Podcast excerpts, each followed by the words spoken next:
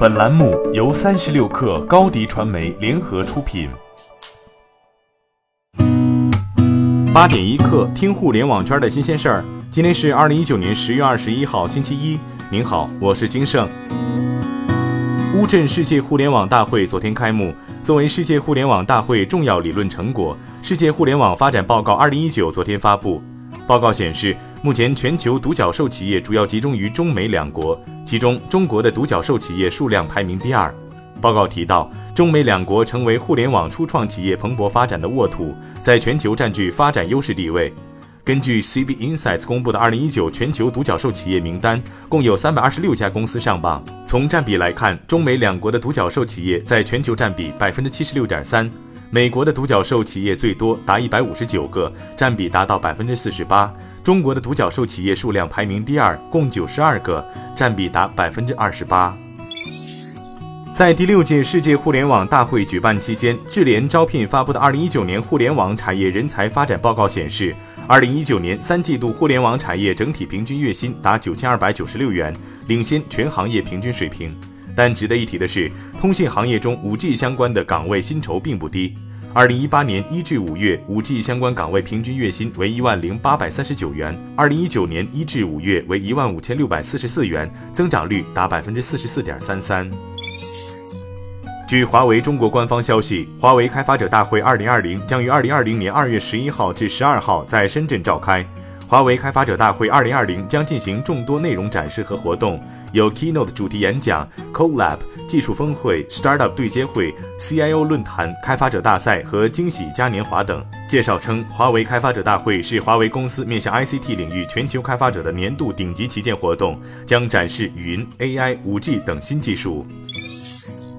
正在美国申请个人破产重组的贾跃亭与他有关的个人信息得以曝光。据某法律服务企业网站最新披露的贾跃亭破产文件显示，贾跃亭和妻子甘薇于今年十月十一号在成都市锦江区人民法院申请离婚，该案状态显示为审理中。文件同时显示，贾跃亭在提交破产申请前的一年之内，曾于今年二月二十八号和七月二十三号分别向甘薇转账四十万美元和十一万美元，总计五十一万美元。在用途一栏标注的是家庭费用。目前，贾跃亭和甘薇方面未就此事发声。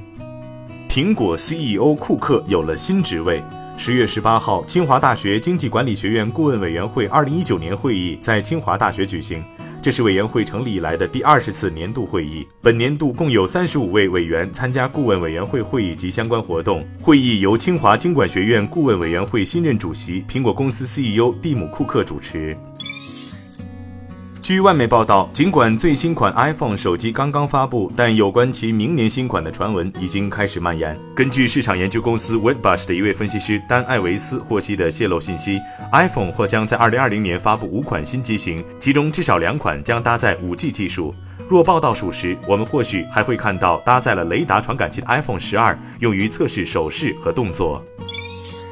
据路透社引述知情人士透露，软银集团正试图拿到 WeWork 的多数股权，而不承担这家共享办公空间公司繁重的租赁义务。软银提出为 WeWork 提供五十亿美元的融资资金，而且 WeWork 的母公司 We 公司正在评估摩根大通提出的向银行和机构投资者举债的方案。近期，由 We 公司组成的一个特别董事会委员会正在与其顾问日以继夜的工作，以达成一项协议。八点一刻，今日言论：在乌镇世界互联网大会期间，雷军说，相较于以前的手机，现有的五 G 手机最直观的变化就是带宽提高了近十倍。同样下载一个两 G 大小的游戏，五 G 手机十五秒即可完成。用户完全可以向运营商申请五 G 服务包。实际体验中，五 G 会比 WiFi 快很多。带宽速度快了之后，随之而来的就是出现各种形式、层面上的应用。腾讯公司首席运营官任宇欣说：“腾讯始终非常重视网络生态治理，尤其是对未成年人的保护，将此视为企业发展的生命线。”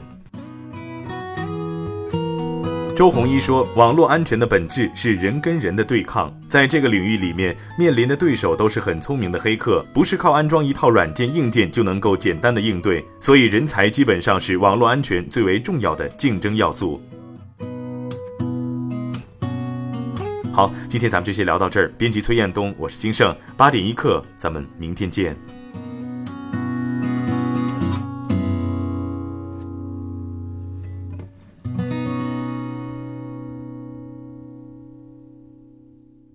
欢迎加入三十六氪官方社群添加微信 baby 三十六氪 baby